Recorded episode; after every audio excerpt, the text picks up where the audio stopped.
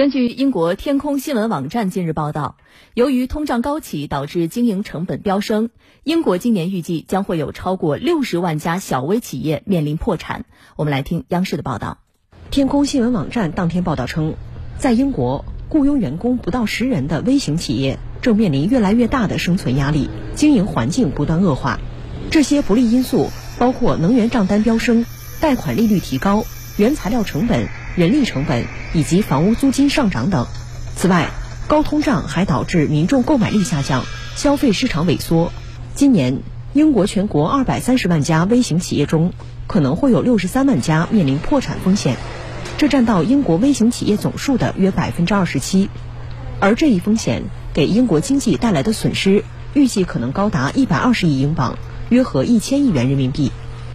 而具体到餐饮行业，英国啤酒与酒馆协会日前警告称，高通胀将导致两千家酒吧面临倒闭风险，最多将有二点五万个工作岗位因此消失。据了解，二零二二年九月，英国政府推出了能源救济计划，向本国企业提供总金额达一百八十亿英镑的能源账单补贴。这一计划将于本月结束，而下一阶段的救济计划则将补贴金额大幅下调至五十五亿英镑。